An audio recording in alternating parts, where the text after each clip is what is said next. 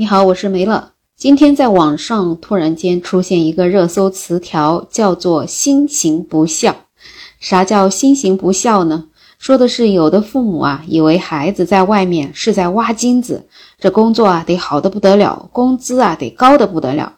那么自己呢，紧衣缩食了大半辈子，终于看到孩子走进了社会，认为肯定是任务完成了，就等着孩子工作好，衣锦还乡，扬眉吐气。可是他们不知道的是，自己本身就是普通的父母，那么根本也没有什么背景可以帮到孩子。而这些没有资本、没有背景的孩子，上班要看老板的脸色，回家了还要看房东的脸色。他们每天在外面打拼也特别辛苦，赚钱呢也很不容易。其实也许根本就攒不下什么钱。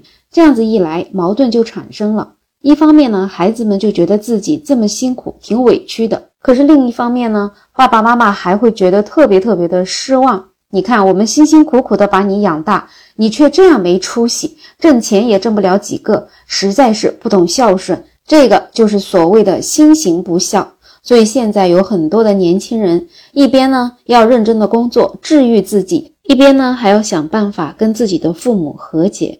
那么这为什么叫心行不孝呢？因为在大家常规的认知里，孝顺好像是父母年纪大了之后能够陪伴在父母身边，父母生病了能够服侍父母，这个才叫孝顺。那么像现在这种，因为自己工作不好，好像似乎不那么有出息，反而也会变成了不孝顺，好像变成了这是心行不孝。其实啊，这个所谓的心行不孝一点都不新。自古以来，我们所谓的孝顺就有两个词，一个叫养口体，一个叫养心智。其实关于这一点，我们只要回忆一下那部特别出名的电视剧《人世间》就知道了。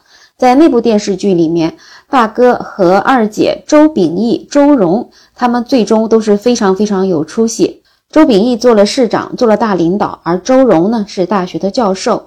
那么对于周家的父母来讲，这个就是养心智的这种孝顺，也就是我们现在所说的这种心行孝顺吧。而弟弟周秉坤因为没有好好学习，所以他只能做一个工人，但是呢，他却一直能够陪伴在父母身边。那么这个对于周家的父母来讲，他就是养口体。因为如果没有周炳坤，那么在他的大哥二姐都离家去学习的那个漫长的难熬的岁月里面，周家其实是很难熬过去的。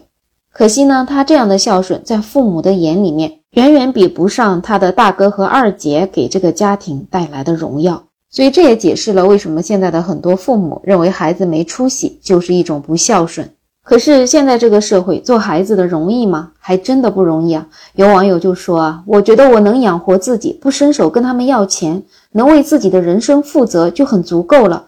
可是他们还希望我能改变整个家庭，实现整个家庭阶级的跃升，我真的做不到。我才刚刚毕业，我所学的专业永远是裁员潮里面被裁的那一批。所以，对于我们普通的人来讲，能够养活自己，不再花父母的钱，能为自己的人生负责，就已经很不错了。这个恐怕已经是最低要求、最切合实际的尽孝了。其实，我们很多做父母的，自己也是很平凡的人，不知道为什么生了孩子之后，就好像真的觉得孩子能够一夜暴富、光宗耀祖。每次呢，都喜欢说别人家的孩子给家里多少钱，多有出息，可是也从来不会想别人家的爸妈给了钱，给了人脉，而很多普通的小孩给的只是这种所谓的期待。而一旦孩子好像不那么有出息，就立马各种道德大棒打在孩子的身上。说实话呢，其实有的时候我也经常会想，孝顺的两个字到底是什么意思啊？我去查了一下，我觉得这两个字的意思挺让人害怕的。孝呢，就是要尽心尽力的奉养父母；而顺就是要顺从父母的意志。光是孝没有顺，都谈不上孝顺，也都不符合孝道。我感觉这个词真的用在现代，可能已经不太适合了吧？孝字先不说，就说这个顺字，就已经让人背上感受到了一股寒意。其实我们生孩子都是自己的选择，是父母选择了要孩子，不是孩子选择了要父母。孩子是被动来到这个世界上的，所以我们经常听到的所谓的养育之恩，其实更多的，我觉得应该是一种爱。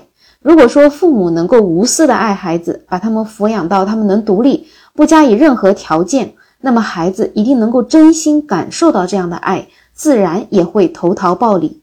可是，如果父母觉得养了孩子好像就是天大的恩情，一定要道德绑架孩子，给予所谓的孝顺，那这样的孝顺，我估计也不会给家庭带来什么真正的幸福感。所以啊，所谓这种新型的孝顺也好，传统的孝顺也罢，其实在真正的爱面前，这个字面的这个意思啊，一点都不重要。有了真正的爱，孩子自然会回报。在爱的环境下长大的孩子，是不会做出大逆不道的事儿的。所以，其实真心的希望天下的父母能够明白这样的道理，少给孩子各式各样的枷锁，让孩子可以真正自由的在这个世界翱翔。而我们做父母的呢，只要默默的做好孩子坚强的后盾就好。好了，本期话题就聊这么多，欢迎在评论区留言，也欢迎订阅、点赞、收藏我的专辑。没有想法，也可以加入我的听友群，在绿色的软件上搜拼音“没有想法”，再加上二零二零。我是梅乐，我们下期再见。